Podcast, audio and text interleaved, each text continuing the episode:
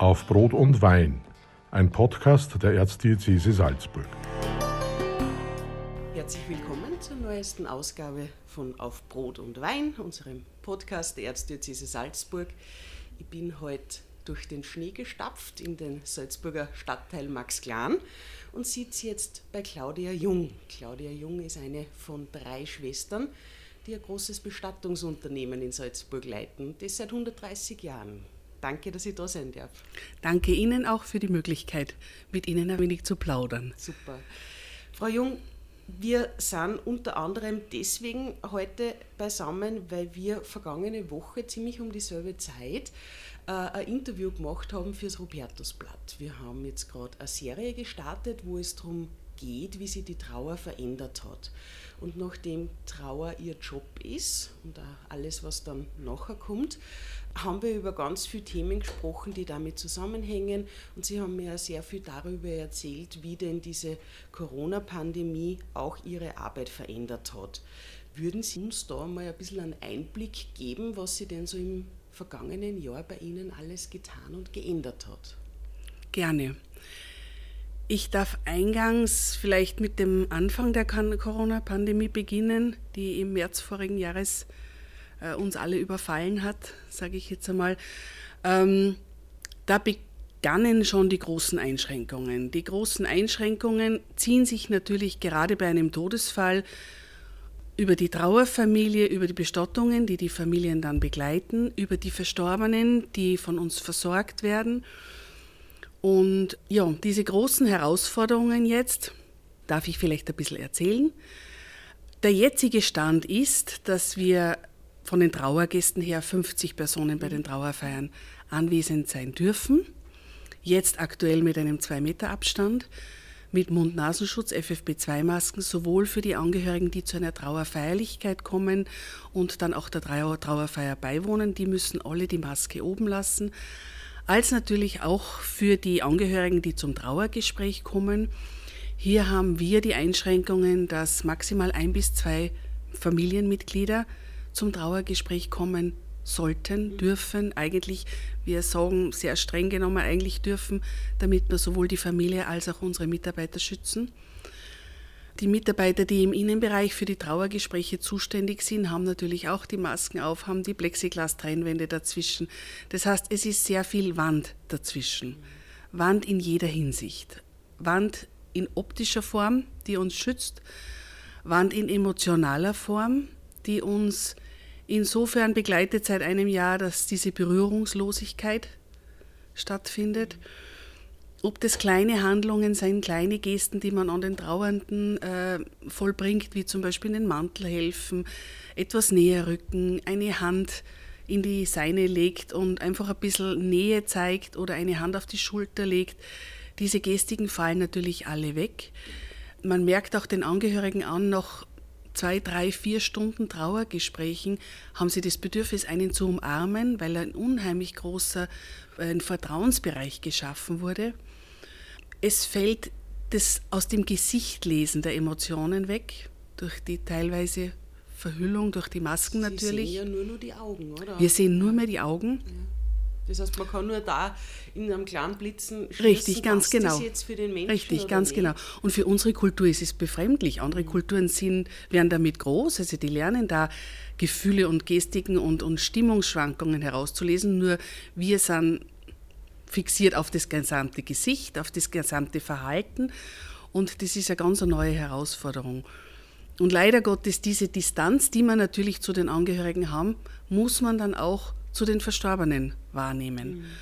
Und ähm, ja, das zieht sich eben von der Abholung eines Verstorbenen bis zum Trauergespräch über alle Bereiche drüber. Ich glaube, es ist ja, das haben Sie mir berichtet vor einer Woche, ganz schwierig, wenn eigentlich nur ein Mensch bei Ihnen im Büro erlaubt ja. ist und der soll dann aber alle Entscheidungen ja, treffen richtig. in einer völligen Ausnahmesituation. Darum haben wir gesagt, wir weiten es auf zwei Personen aus. Wir haben Gott sei Dank durch den Neubau unseres Büros, der 2018 fertig geworden ist, die Möglichkeit, auf wirklich drei Etagen die Trauergespräche durchführen zu können. Die Büros sind weitläufig aus, ausgebaut, aber trotzdem zum Schutz auch unserer Mitarbeiter, weil wir doch so lange beieinander sitzen und ein Trauergespräch ist nicht innerhalb einer halben Stunde, Stunde beendet.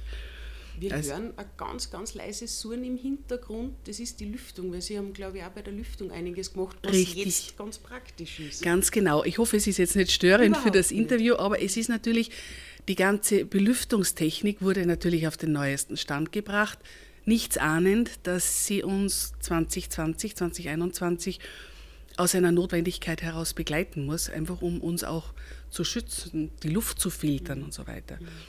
Sie haben jetzt vorhin angesprochen, dass sich der Umgang mit Verstorbenen verändert hat. Ja, das heißt, sehr. Sie müssen anders anpacken, richtig, oder, richtig. oder wie schaut das jetzt quasi im, im, Handwerk aus? Im Handwerk schaut so aus, das ist für unser Team im Außenbereich, für unsere Mitarbeiter, dass wir, wenn wir natürlich die Information bekommen, dass ein Verstorbener Covid-positiv war, dass das Umsorgen doch auf ein notwendiges Umsorgen heruntergefahren wird, wobei das Herunterfahren keine Minderung des Umsorgens ist. Also das möchte ich ganz groß anstellen, weil ja, die Distanz natürlich ist da, nur wenn man an jemanden Hand anlegt, muss man ihm nahe kommen.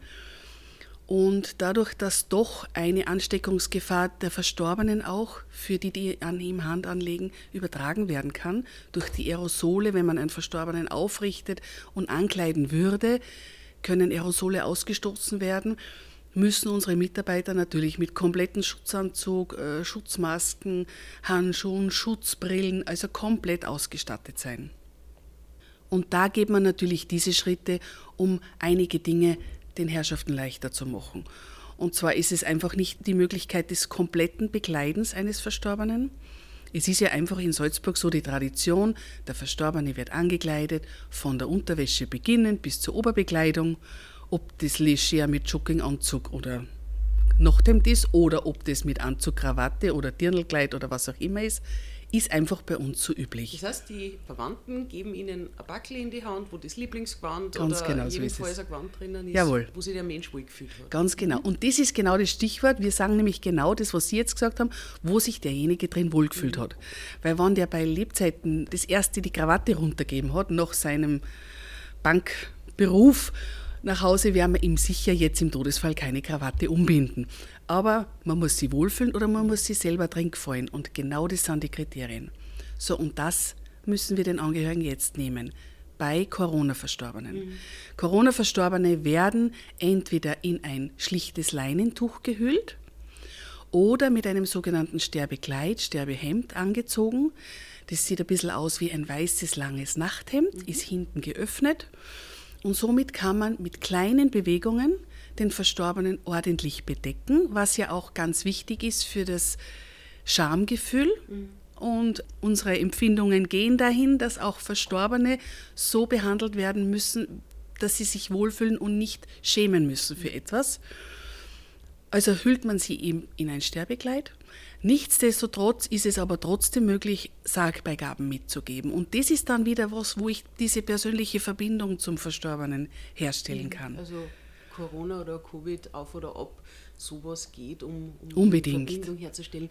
Was sind denn so klassische Grabbeigaben, die die Menschen Ihnen überantworten? Die ganz klassischen sind Briefe, Fotos, Blumen aus dem Garten. Die etwas ungewöhnlichen, aber nicht seltenen sind zum Beispiel die Spielkarten, weil man einmal in der Woche, einmal in den Monat mit seinen Freunden auf einen Skatabend, auf einen Schnapsabend äh, Schnapp oder was auch immer zusammengesessen ist. Spazierstock, Gehstock, Lesebrille, Hut, Lieblingskaffee, Lieblingsmehlspeise, Cremeschnitten. Okay. Cremeschnitten von einer ganz bestimmten Konditorei in der Salzburg Stadt drinnen. Ganz wichtig, waren, sind un, unabdingbar, die müssen unbedingt dazu. Viele hätten auch andere Wünsche wie äh, eine Flasche Schnaps oder einen kleinen Flachmann. Ja, das ist natürlich nicht möglich. Oder einfach nur den Verstorbenen in einen Lieblingsduft zu hüllen, also mit Parfum zu besprühen. Oder auch gewisse äh, Verschönerungsmaßnahmen an ihm äh, vorzunehmen, wie zum Beispiel das Schminken, einen Lippenstift anlegen, die Fingernägel lackieren, die Haare waschen und föhnen. Das sind alles so Handlungen, wo man dann einfach ein Bild vor sich hat und man weiß, der Verstorbene ist so hergerichtet, wie er sich zu Lebzeiten am wohlsten gefühlt hat. Und den Corona-Verstorbenen kann man diese Dinge, die ihnen vielleicht gut tun oder den Familien gut tun, nicht ganz zuteil werden lassen. bis auf die Sargbeigaben natürlich, weil man ja auch kein Sarg öffnen machen darf. Also das die Abschiednahme. Aufbahrung ist, ist im Ja. Moment einfach nicht möglich. Aufbahrungen werden natürlich sehr viel gemacht, aber halt am verschlossenen Sarg. Und gut, die, die nicht an Corona verstorben äh, sind, für die kann man eine Sargöffnung durchaus anbieten nach wie vor. Okay, jetzt sind wir thematisch schon einen Schritt weiter, das passt ganz wunderbar. Wir sind an der Stelle, wo die Menschen dann sich normalerweise versammeln, um gemeinsam zu trauern. Vor der Verabschiedung, vor dem Begräbnis. Ähm, was hat sich denn da verändert in Ihrer Wahrnehmung? Da hat sich verändert, einerseits durch die Personeneinschränkung, dass man Abschiednahmen jetzt auf mehreren Etappen macht. Es gibt dann nicht nur die Trauerfeier, die an dem einen Tag punktuell zu dieser Zeit stattfindet, sondern das tageweise vorher schon verabschieden. Das Verabschieden bei mehrtägigen Aufbauungen, das Verabschieden bei mehrtägigen Zusammenkommen, auch wenn der Verstorbene zum Beispiel nicht da ist, dass man Gedenkfeiern macht. Und das sind halt einfach so die kleinen Schritte, um einen großen Kreis daran teilnehmen zu lassen, dem es wichtig ist. Es, ist. es spielt natürlich auch da die Medienform einen großen wichtigen Punkt, weil ähm, auch das Eintragen auf Kondolenzbüchern, auf Online-Kondolenzbüchern, Fotos hineinzustellen, äh, Kerzen anzuzünden, äh, Lebensfilme zu machen zum Beispiel. Das ist eh auch etwas, was bei Trauerfeiern immer häufiger ist, dass große Bildschirme aufgestellt werden, wir Fotos oder Filmsequenzen von der Familie aus dem Leben bekommen und das dann zusammenstellen. Und die Familien lassen diese Lebensbilder dann anderen Angehörigen, die nicht daran teilnehmen konnten, äh, zukommen, damit auch die einen kleinen Einblick und Abschied für diesen Lebenskreis bekommen können. Das heißt, zwei Strategien. Das eine ist einfach Menschen auf größere Zei- Zeiträume verteilen. Richtig, ganz genau. Und das andere ist halt auch ein Teil, der sich ins Internet verlagert. Ganz genau. Das heißt, das ist jetzt eigentlich ganz normal, dass Sie auch bei Ihrer Arbeit, genauso wie Familien dann beim Trauern und beim Verabschieden, gefilmt werden, oder? Wenn eine Trauerfeier aufgezeichnet wird, dann wird sie von hinten aufgezeichnet, sodass die Trauergäste, erstens müssen die Trauergäste wissen, dass eine Aufzeichnung stattfindet. Aus datenschutzrechtlichen Gründen, klar. Die Herrschaften werden von hinten gefilmt und die Filmsequenz ist auf den Verstorbenen, auf den Sarg, auf die Halle, auf den Trauerredner oder auf den Geistlichen gerichtet. Und diese Filmsequenz wird dann entweder in Form einer Datei der Familie zur Verfügung gestellt, um eben die Trauerfeier weiterzuleiten an Angehörige. Das andere ist das Livestreaming, was dann aufgezeichnet wird und parallel auf einem YouTube-Kanal ersichtlich ist. Aber auch da bekommt die Familie von uns den Link, den wir vorher erstellen, und gibt es an die Herrschaften weiter, die sie daran teilnehmen lassen wollen. Ist das was, was vor 2019 schon oft praktiziert worden ist oder hat auch Ihre Branche jetzt einen großen Digitalisierungsschub erlebt durch die Pandemie? Darf ich einmal so sagen, dass diese Digitalisierung durch die Auftritte der Bestattungsinstitute auf den Plattformen, äh, auf den Webseiten mit den Gedenkseiten, das heißt, wo man Kerzal anzünden kann, wo man Bilder hineinstellen kann und so weiter, schon auf alle Fälle Einzug genommen hat. Vermehrt auf alle Fälle sind die Aufzeichnungen und die Livestreams. Das hat definitiv Corona mit sich gebracht, dass man sagt, gut, ich muss das einfach einem großen Kreis von Angehörigen zur Verfügung stellen. Das war davor nur vereinzelt, dadurch, dass die Welt, trotzdem, dass sie so zusammenrückt, natürlich Angehörige gibt es in Australien, in Amerika und so weiter. Das waren immer schon Herausforderungen, wie lässt man die daran teilnehmen. Aber effektiv die intensive Nachfrage ist seit 2020, seit vorigem Jahr eigentlich, genau, wo uns Corona so. Okay. Wir haben im Vorfeld zum Podcast besprochen, nachdem er ja den Titel trägt auf Brot und Wein, dass wir uns die Aufgaben aufteilen und Sie haben gesagt, Sie bringen ein Flascherl Wein mit, das Richtig. da vor oder zwischen uns steht und ich habe gesagt, ich kümmere mich ums Brot, bin dann beim Hergehen äh, umgeschwenkt und habe Faschingkopfen mitgenommen. Würden Sie uns erzählen, was es denn mit dem Wein auf sich hat? Ich sehe, es ist ein, ein gemischter Satz. Ganz genau, ein gemischter Satz. Ähm, es hat sehr lange Tradition. Also ich kenne meinen Mann schon über 25 Jahre und er hat bei der Familie Mauser in Niederösterreich, in Großschweinbad, äh, immer seine Weine gekauft, hat mich dann damit vertraut gemacht und mir die gezeigt und durfte ich durch ihn kennenlernen. Und die Familie Mauser ist uns halt unheimlich ans Herz gewachsen. Ist eine äh, junge Familie, hat auch schon wieder die nächste Generation, die jetzt diesen, für diesen Wein auch eine Auszeichnung bekommen hat, jetzt 2020. Wir sind einfach, wir sind einfach offen für, für junge Winzer und generell junge Betriebe sowieso. Und ja, das hat ein bisschen Tradition. Das ist so verbindend in unserer Familie. Wenn der Mauser kommt, freuen wir uns, wenn wir von ihm ein Flascherl bestellen dürfen und trinken Super. dürfen. Genau. Sollen wir mal kosten? Sehr, sehr gerne, sehr, sehr gerne. Ich danke Ihnen. Fein, sehr fein. Es weckt die Vorfreude auf den Frühling, oder? Weinfrühling? Ja, absolut. Oder es weckt auch die Vorfreude auf den Abend, wenn man sich dann nach einem ähm, ja, doch sehr anstrengenden Tag auf ein Glas Wein zusammensetzt und sagt, so, genau. Ähm, wie ist es denn bei Ihnen selbst? Sie haben zwei Schwestern, die bei Ihnen Mhm. mitarbeiten, großer Familienbetrieb. Und Ihr Tagesgeschäft ist einfach was, was traurig ist, was Ja, Bestürzung auslöst, wo dramatische Todesfälle dabei sind, die einen vielleicht nur mal extra mitnehmen. Wie läuft denn das bei Ihnen? Wie unterstützen Sie sich gegenseitig? Holen Sie sich von außen vielleicht eine Supervision rein? Wie gehen Sie damit um, dass Sie Dinge sehen, die nicht alltäglich sind? Sagen wir mal so, das Thema Supervision, ich bin jetzt seit 35 Jahren in der Firma, meine Schwestern 30 und 28 Jahre in der Firma, gibt es ja noch nicht so ganz lang, dass es so im, an der Oberfläche ist, im Sprachgebrauch ist.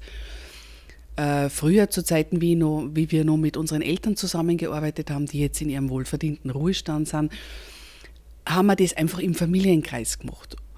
Äh, wir haben dann versucht, vor ein, paar Ta äh, vor ein paar Jahren auch für unser Team, unser Team angefragt, wäre euch Supervision, äh, Supervision recht, möchtet ihr da Hilfe von außen und so weiter. Und eigentlich ist dann die Idee gekommen, ja, probieren wir es einmal. Dann haben wir es probiert, sind aber dann draufgekommen, intern die Gespräche zu führen, ist einfach auf noch vertrauterer Basis, vor allem weiß jeder sofort, wenn er von einem Thema beginnt, was unsere Firma betrifft, von was er spricht und hat sofort die Emotionen und auch seine eigenen Empfindungen ganz an der Oberfläche. Und so sind wir eigentlich verblieben dann, sowohl familienintern als auch mit dem Team. Immer wieder, wenn es die Zeit erlaubt, stellen wir uns zusammen, setzen wir uns zusammen. Jetzt natürlich mit Distanz, aber jetzt wird es genauso gemacht.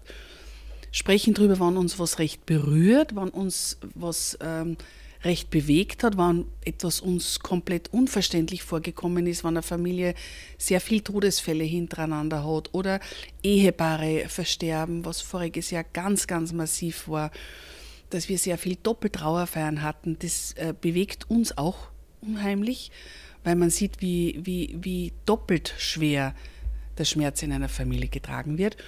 Und da sind wir einfach so verblieben, wir werden das beibehalten mit dem Team und wir sind außerhalb unseres Berufes eine unheimlich lustige Familie.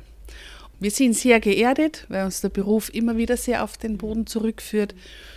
Aber wir sind auch sehr dankbar und unheimlich lustig und ausgelassen. Und es beginnt schon von, mit unseren Kindern, das zieht sich bis zu den Eltern, Großeltern und das ist das Wunderschöne dran. Und so fangen wir uns auf. Gut. Fünfte Generation haben Sie vorher gesagt. Richtig, ja. Ist, ist die sechste Generation auch wieder äh, Die sechste am, am, an Bord? steht in den Startlöchern, ist aber noch nicht an Bord. Ja, die sind in Altersgruppen zwischen 18 und äh, 25. Wichtig ist bei dem Berufseinstieg erstens, du musst ihn ganz freiwillig machen. Ja, keinen Zwang oder ja nichts beschönigen. Und zweitens einmal, du brauchst ein gewisses Alter.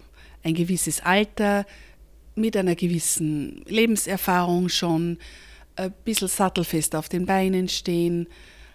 Du brauchst es für dich selber und du brauchst es als Stütze für den, der dir gegenüber sitzt und da ganz den Boden verloren hat.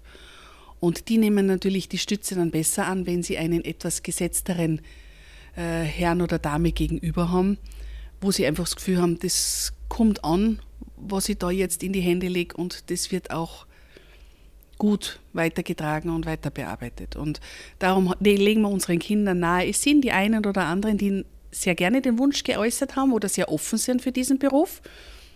Insgeheim hoffen wir es natürlich auch, aber wir wollen niemanden verpflichten und wir warten einfach ganz geduldig. Wie war Ihr eigener Einstieg? Haben Ihre Eltern auch geduldig gewartet? Ja, vor allem Vati und Mutti haben uns drei sehr deutlich gemacht, dass der Beruf nicht nur schön ist. Es ist ein Tag- und Nachtjob, denn die Nächte fangen immer wir Familien auf, also in dem Fall jetzt wir drei Schwestern. Die Wochenende fangen wir drei Schwestern auf. Es ist Weihnachten, Ostern, Geburtstag, Silvester. Du hast kein Fest, wo du ohne Telefon unterwegs bist. Du wirst prinzipiell dann herausgeläutet, wann andere das Telefon weglegen oder ausschalten können. Äh, die Nächte sind sehr anstrengend. Also das haben uns unsere Eltern gezeigt, das haben wir sehr wohl gesehen und wir drei sind ursprünglich auch andere Wege gegangen, beziehungsweise wollten andere Wege gehen. Meine Schwestern zum Beispiel, meine jüngste Schwester ist im Hotelfach, ist auch dann in die Hotelbranche gegangen, ist aber dann nach einiger Zeit wieder zurückgekommen, weil sie das Soziale vermisst hat, das Persönliche und doch das Helfende. Das ist einfach ein Beruf, wo du unheimlich viel soziales Engagement zeigen kannst. Es wird nicht alles sofort umgesetzt in was bringt's, was kostet's und so weiter. Du machst sehr, sehr viele Handgriffe, viele Stunden Gespräche, ohne dass du irgendetwas dafür verlangst, verlangen willst. Das liegt auch nicht in unserem in unserer Philosophie. Auch die ganzen Seminare, die ich mache, ob das Hospiz ist, ob das Caritas ist und so, die mache ich seit über 25 Jahren ehrenamtlich, immer an, an den Abenden oder an den Wochenenden. Aber wie gesagt, das war der Weg meiner jüngsten Schwester. Hotelbranche und dann zurückgekommen. Der Weg meiner mittleren Schwester war das Studium äh, VWL und eigentlich dann der Gedanke, in einen großen Betrieb mit wirtschaftlichem Hintergrund zu gehen. Und sie hat dasselbe vermisst wie wir zwei anderen Schwestern. Das Soziale, der Kundenkontakt, das Helfende. Und bei mir war es so, dass ich eigentlich nach der Matura Archäologie studieren wollte und das wäre nach wie vor noch mein großer Traum. Bin aber dann in den Ferien so, ja, Vati Mutti haben gesagt, möchtest ein bisschen Geld verdienen, kommst in die Ferien zu uns. Dann habe ich mich dafür entschieden und aus den Ferien sind 35 Jahre geworden und wenn ich einen lustigen Part mit hereinnehmen will, also ich muss halt über, immer drüber schmunzeln, ich habe gesagt, die Archäologie und die Bestattung ist nicht so ganz konträr, die Archäologen graben aus, die Bestatter begraben ein, also doch ein bisschen eine verwandte Geschichte. Ja, und so hat sich das entwickelt und so hat sich das über viele Jahre bestens bewährt, weil wir uns Gott sei Dank auch alle miteinander sehr gut verstehen gute Grundvoraussetzung. Ja, das ja. ist die Voraussetzung, definitiv, genau.